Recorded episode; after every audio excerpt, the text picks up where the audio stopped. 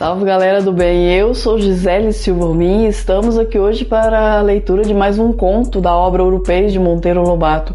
E hoje o texto será O Suplício Moderno. O tema central desse conto, ele traz alguns questionamentos sobre o exercício da profissão, da função pública de estafeta. O estafeta, na época do Monteiro Lobato, era a pessoa que ia de uma cidade a outra levar uma lote postal dos correios.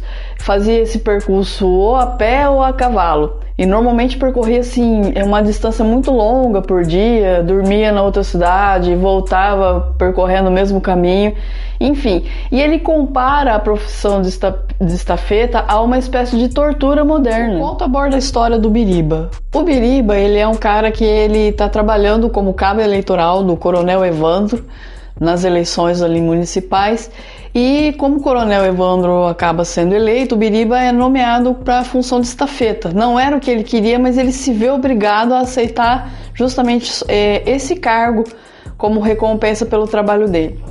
Então, é, alguns pontos dessa história já mostram ah, algumas coisas bem históricas do Brasil, como por exemplo essa disputa de coronéis nas políticas, fraude eleitoral, a questão do, do, distribuição de cargo para amigos.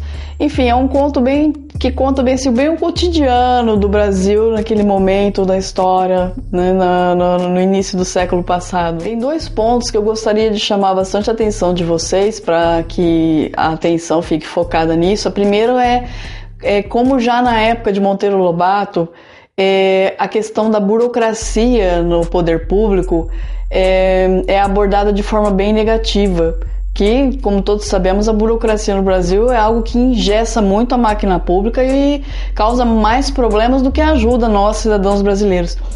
O segundo ponto que eu já chamo a atenção de vocês é que em determinado momento do texto, o Monteiro Lobato se refere a, a um preto como gorila. Por que, que eu achei importante frisar essa questão da, da, da palavra para vocês? Porque nós estamos vivendo num momento atual em que existe muita discussão a respeito dessa, dessas palavras palavras que normalmente expunham pessoas, minorias de forma negativa. E existe muita discussão porque muita gente acredita que seria mimimi e eu já não acho isso. Porque na, na época de Monteiro Lobato era comum chamar, é, comparar pessoas pretas com animais, como macaco, gorila, como ele faz no texto. E se era normal abordar isso num texto de literatura, gente, eu quero chamar a atenção de que devia ser corrente isso na linguagem popular. Porque a literatura, ela, ela simplesmente às vezes naturaliza algo que não é natural para poder trabalhar o coletivo, né, a mentalidade coletiva, o senso comum, mas na maioria das vezes reflete o que acontece já. Então, se ele usa essa palavra no, no, no, texto, é porque era comum na época as pessoas se referirem a pessoas pretas dessa forma. Por isso que eu acho ser válido, antes de nós criticarmos, antes de nós nos insurgirmos contra essas reivindicações que os movimentos identitários fazem, né, da questão no uso das palavras, eu acho interessante ouvir o lado da pessoa. Por que, que esse movimento, por que, que essas pessoas elas, elas estão discutindo, querendo abolir determinadas palavras? Porque, obviamente, obviamente isso tem um peso cultural negativo para elas. Como de fato hoje já não se utiliza, né, de forma naturalizada, chamar-se um negro dessa forma, uma pessoa preta dessa forma. Então eu acho que fica como uma ótima reflexão no texto é, sobre, sobre esse, esse, esse tema. Então é isso, sem mais delongas, vamos ler o texto. Um suplício moderno. Monteiro Lobato.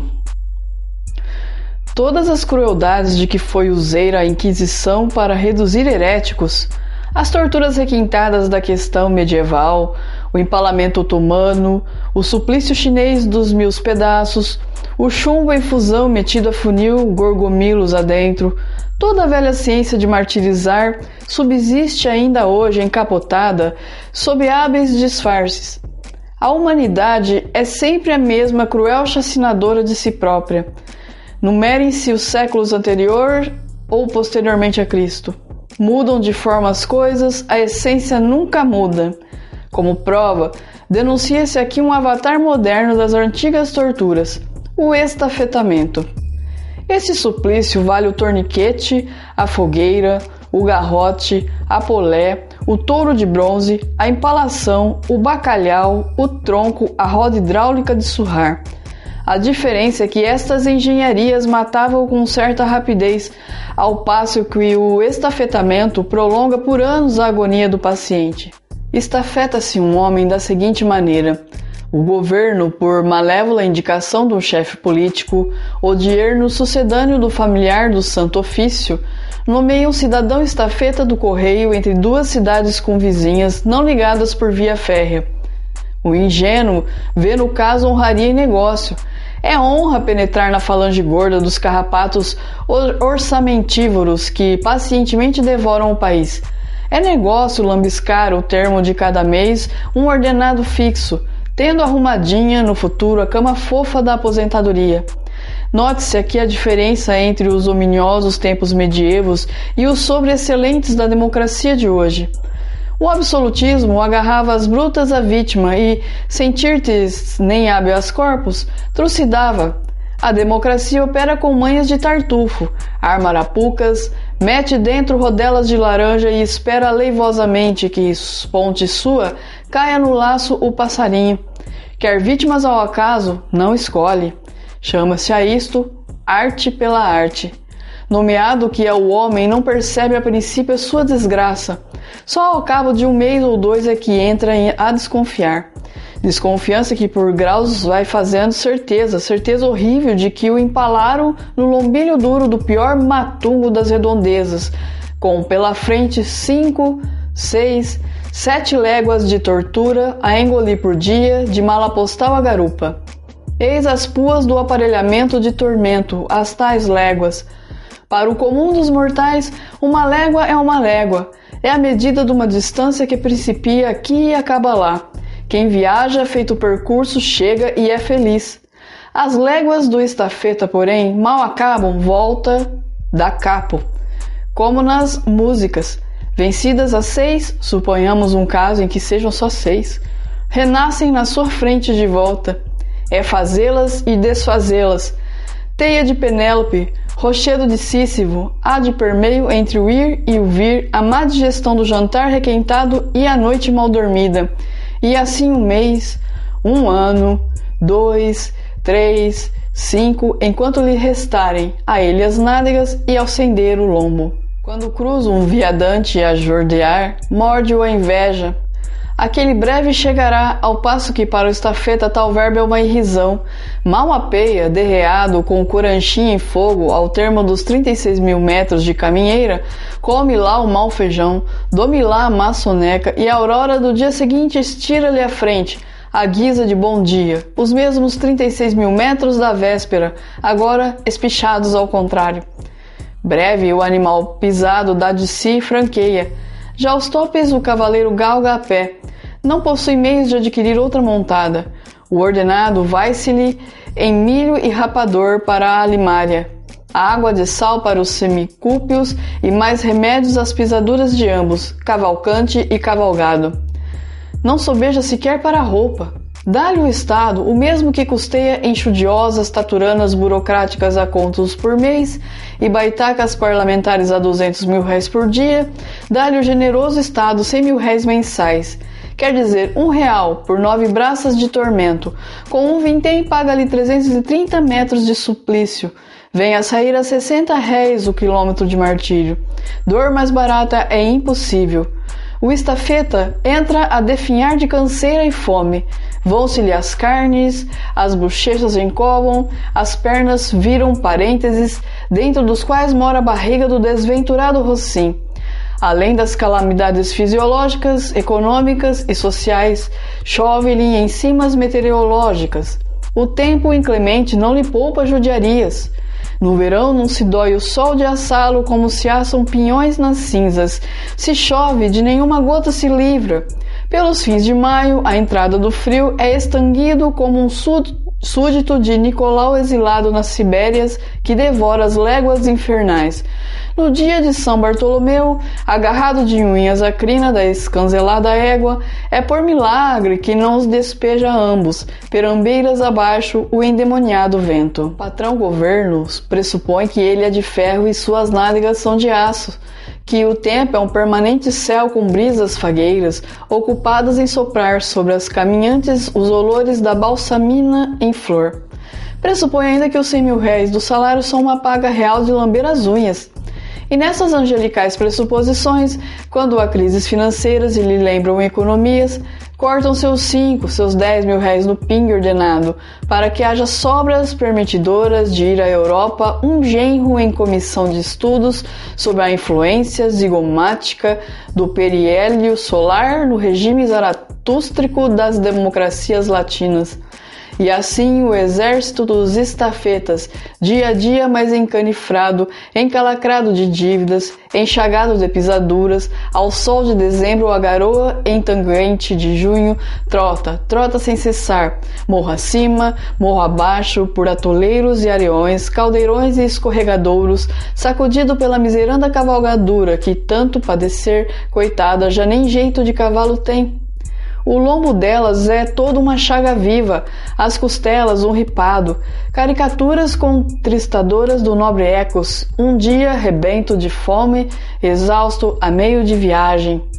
O estafeta toma as costas os arreios, a mala e conclui a caminheira a pé. Nesse dia chega fora de horas e o agente do correio oficia o centro sobre a irregularidade. O centro move-se, faz correr um papelório através de várias salas onde, comodamente, espapassada em poltronas caras, a burocracia gorda palestra sobre espiões alemães. Depois de demorada viagem, o papelório chega a um gabinete onde impa em secretária de embuia, fumegando seu charuto, um sujeito de boas carnes e ótimas cores. Este vence dois contos de réis por mês, é filho de algo, é cunhado, sogro ou genro de algo. Entra às onze e sai às três com folga de permeio para uma batida no freja da esquina. O canastrão corre os olhos mortiços de lombeira por sobre papel e grunhe. Estes estafetas, que malandros! E assina a demissão daquele a bem do serviço público. E se isso não acontece, acontece pior. Certa vez o agente do correio de uma cidadezinha paulista oficiou ao centro queixando-se do estafeta. O centro respondeu autorizando-o a punir com severidade o faltoso. O agente medita sério sobre o caso. Depois, mostrando o ofício ao estafeta e com muita dor de coração, ferra-lhe, em nome do governo, a maior sova de chicote que a memória no lugar. Em seguida, oficiou o centro dando conta do desempenho da missão e declarando que o serviço ficaria interrompido por uma quinzena, visto o paciente estar de cama, curar-se com salmoura. O supliciado, posto no olho da rua, sem saúde, sem cavalo, sem nádegas, coberto de dívidas, com o fígado e mais vísceras fora do lugar, em virtude do muito que chacoalharam, vê-se logo rodeado pela chusma de credores, ávidos como urubus de charqueada, como está nu, mais nu que Job, não pode pagar a nenhum e ganha fama de caloteiro. Parecia um homem sério e, no entanto, roubou-me cinco alqueires de milho. Diz o da venda calabres gordo enricado no passamento de notas falsas. Tomou-me emprestado cem mil réis para a compra de um cavalo, a jurinho de amigo, cinco por cento ao mês. Já lá vão cinco anos e por muito favor pagou-me o prêmiozinho e deu os arreios por conta. Que ladrão! Diz o onzeneiro, sócio do outro da nota falsa. A loja da fazenda chora umas calças de algodão mineiro que lhe enfiou um tempo. A farmácia, um quilo de sal amargo falsificado. A beberado de insultos, o Marte só vê pela frente uma saída. Fincar o pé na estrada e fugir. Fugir para uma terra qualquer onde o desconhece e o deixe morrer em paz. Destarte o moderno suplício do estafetamento, além de charquear as carnes de uma criatura humana limpa de crimes, dá-lhe ainda de lambujo uma bela mortezinha moral. Tudo isto a fim de que não falte aos soletradores de tais e tais bibocas do sertão o pábulo diário da graxa preta em fundo branco, por meio do qual se estampam em língua bunda as facadas que, pé espalhado, deu em camisa preta, o queijo que furtou Baianinho ao Manuel da Venda, o romance traduzido de Jorge Ornê, o salvamento da pátria pela alta volataria nacional, o palavreado gordo das ligas disto e daquilo, a descoberta de espiões onde nada há que espiar, a policultura, o zebu, o analfabetismo, o aliadismo, o germanismo, as potocas de avas e quanta papalvice grela por maçapês e terras roxas deste país das Arábias. A política do coronel Evandro em Itaoca deu com o rabo na cerca desde que, em tal pleito, o competidor Fidêncio, também coronel, guindou a cotação dos votos de gravata a 500 mil reis e a dos votos de pé no chão a dois parelhos de roupa mais um chapéu. O primeiro ato do vencedor foi correr a vassoura do olho da rua em tudo quanto era olho da ruável, em matéria de funcionalismo público. Entre os varridos estava a gente do correio, inclusive o estafeta, para cuja substituição inculcou-se ao governo um Izé Biriba. Este, era este Biriba um caranguejo humano, lerdo de maneiras e atolambado de ideias, com dois percalços tremendos na vida: a política e o topete. O topete consistia num palmo de grenha teimosia em lhe cair sobre a testa, e tão insistente nisso que gastava ele metade do dia erguendo a mão esquerda à altura da fronte, para, no movimento maquinal, botar para a riba a crina rebelde a política escusa dizer o que é. Coligados ambos, Topete e Política comiam-lhe o tempo inteiro de jeito a não lhe deixar folga nenhuma para o amanho do sítio, que, afinal, roído pelo cupim da hipoteca, lá foi parar nas unhas do onzeneiro ladrão. Montou uma segui um, em seguida um botequim, mas faliu. Enquanto Biriba arrumava o topete, os fregueses surrupiavam-lhe os mata-bichos e nas cavaqueiras políticas, os correligionários de passo que expeliam de abrites contra o governo sorviam capilés refrescantes e mascavam bolinhos de peixe por conta da vitória futura.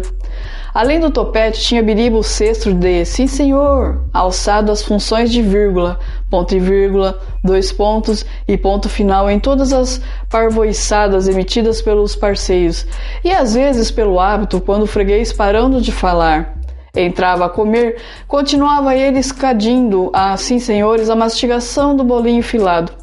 Ao tempo da queda do outro e subida de sua gente, andava Biriba, reduzida a conspícua posição de fósforo eleitoral. No pleito trabalhava, trabalhara como nenhum. Deram-lhe as piores missões: acuar eleitores tabaréus embibocados nos sovacóis das serras, negociar-lhes as consciências, debater preço de votos, barganhá-los com éguas lazarentas e provar aos desconfiados, com argumentos de cochicho ao ouvido, que o governo estava com eles. Após a vitória, sentiu pela primeira vez um gozo integral de coração, cabeça e estômago. Vencer, ó néctar, ó ambrosia incomparável. O nosso homem regalou as vísceras com o petisco dos deuses, até que enfim os negrores da vida de misérias lhe alvorejavam em aurora, comer a farta, serrar de cima, delícias do triunfo. Que lhe daria o chefe? No antegozo da pepineira iminente, viveu a rebolar-se em cama de rosas até que rebentou sua nomeação para o cargo de estafeta. Sem queda para aquilo, quis relutar, pedir mais. Na conferência que teve com o chefe, entretanto, as objeções que lhe vinham à boca transmutavam-lhe no habitual sim senhor, de modo a convencer o coronel de que era aquilo o seu ideal. Veja, Biriba, quanto vale a felicidade. Pilhe um empregão, Vai, Regino, para a gente e você para estafeta. O mais que ele pôde alegar foi que não tinha cavalgadura. Arranja-se, resolveu de pronto o coronel. Tenho lá uma égua moura legítima de passo picado que vale duzentos mil réis. Por ser para você, doa por metade. O dinheiro é o de menos, você toma o de empréstimo a Leandrinho. Arranja-se tudo, homem. O arranjo foi adquirir Biriba, uma égua trotona, pelo dobro do valor, com dinheiro tomado a 3% ao tal Leandro, que outra coisa não era senão o testa de ferro do próprio Fidêncio. Destarte, carambolando, o matreiro-chefe punha a juros o pior sendeiro da fazenda, além de conservar pelo cabresto de gratidão o idiota estafetado. Iniciou Biriba o serviço, seis léguas diárias a fazer hoje e a desfazer amanhã sem outra folga além do último dia dos meses ímpares, Ainda bem se fora devorar as léguas não só na companhia da chupada mala postal, mas não lhe saiu serena assim a da empresa. Como o Itaoca não passasse de um mesquinho lugarejo empoleirado no espinhaço da serra e desprovido de tudo, não transcorria vez sem que os amigos políticos não viessem com encomendas a aviar na cidade.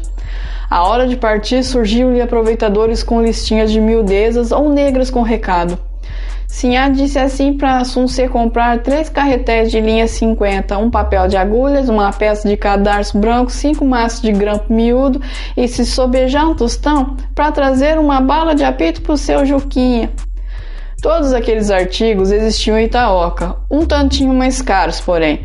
O encomendá-los fora visava apenas a economia do tostão da bala de apito. Sim, senhor, sim, senhor. Não lhe escapava da boca outro som, embora o exasperasse a contínua repetição do abuso.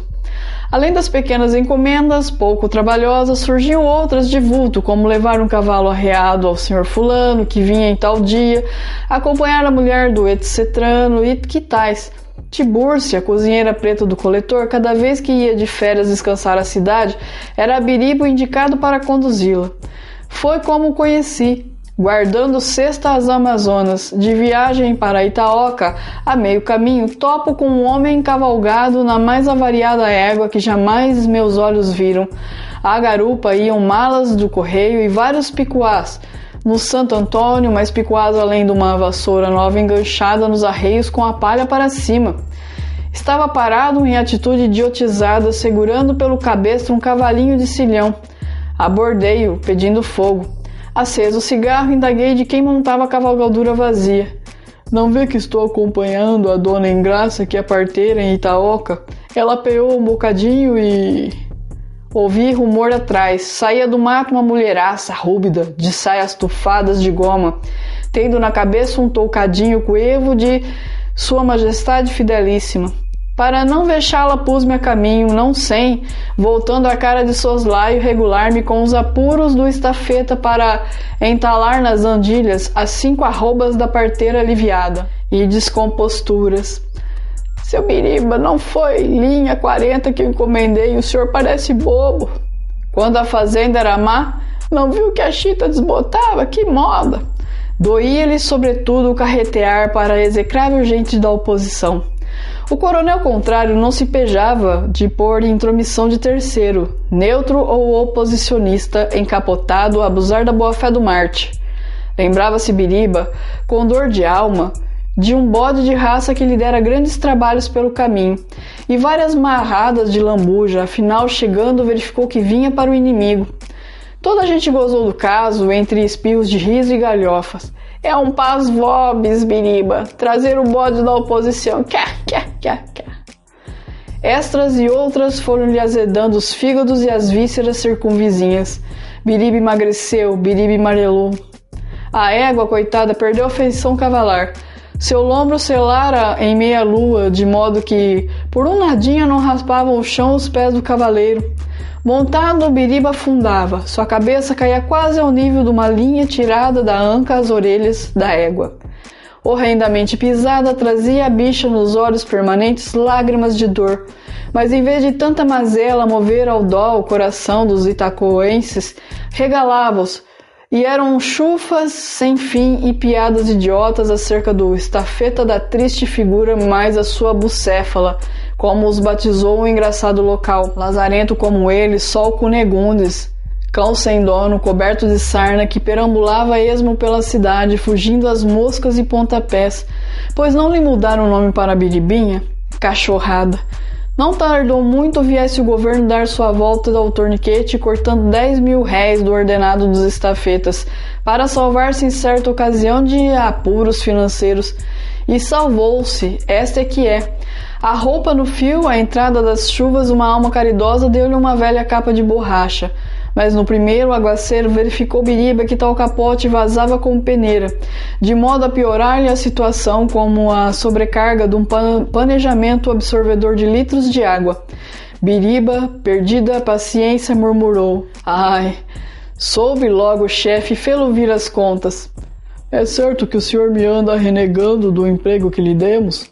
Queria acaso ser eleito senador ou vice-presidente? Um pedaço de porcalhão que andava aí lambendo em birra, morre, não morre de fome, passa, por generosidade nossa, a ocupar um cargo federal com ordenado relativamente bom. Aqui Biriba torceu um sim, senhor. Encontra todas as facilidades, recebe um bom animal e ainda se queixa. Que quer então, Vossa Excelência? Biriba entumeceu-se de coragem e declarou querer uma coisa só: a demissão. Estava doente, surradíssimo, ameaçado de perder um momento para o outro a égua e as nádegas. Queria mudar de vida. Muda-se então de vida assim, do pé para a mão? Quer abandonar os amigos? E a disciplina partidária onde fica, meu caro Palerma? Não convinha ninguém a saída do Biriba. Quem mais serviçal? Lembrava-se dos estafetas anteriores, mal criados, inimigos de trazer um papel de agulha fosse para quem fosse, não sairia. Itaoca impunha-lhe o sacrifício de ficar. Mas a tortura do diário chocoalhar por sete léguas das vísceras de Biriba acabou por desconjuntar nele o cimento da lealdade partidária. O Marte abriu os olhos. Lembrou-se com saudades dos ominosos tempos do coronel Evandro, das delícias do botequim e até do calamitoso período da degradação fosfórica.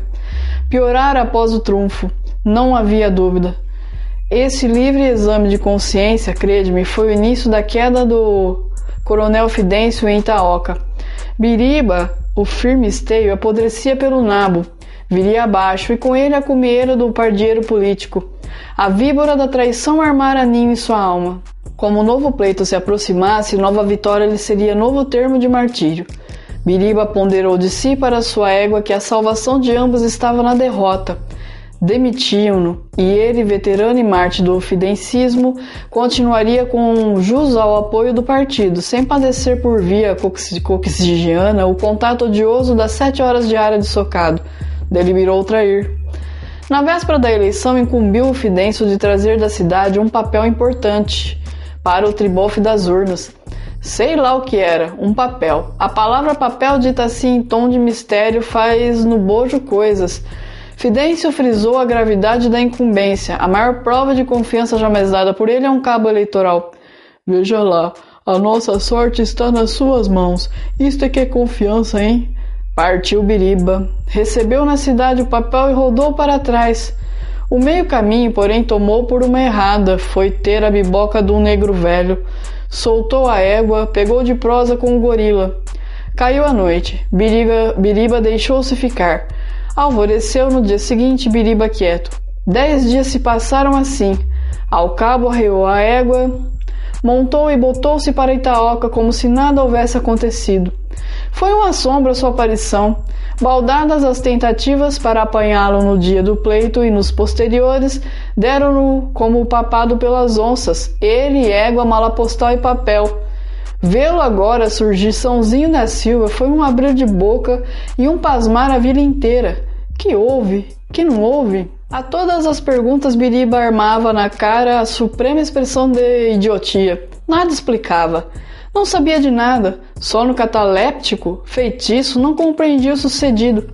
Afigurava-se-lhe ter partido na véspera e estar de volta no dia certo. Ficaram todos maravilhados com as asníssimas caras. Fidêncio delirava na cama com febre cerebral, perdera a eleição redondamente. Derrota fedida, arrotavam os vencedores, atochando foguetes de assobio. Em consequência do inexplicável eclipse do estafeta, senhorou-se do rebenque o ex-ominoso Evandro. Começou a derrubada. O olho da rua recebeu em seu seio tudo quanto cheirava fidencismo. A vassoura da demissão, porém, poupou a biriba. O novo cacique aproximou-se dele e disse: Demiti toda a canalha, Biriba, menos você. Você é a única coisa que se salva da quadrilha de Fidêncio.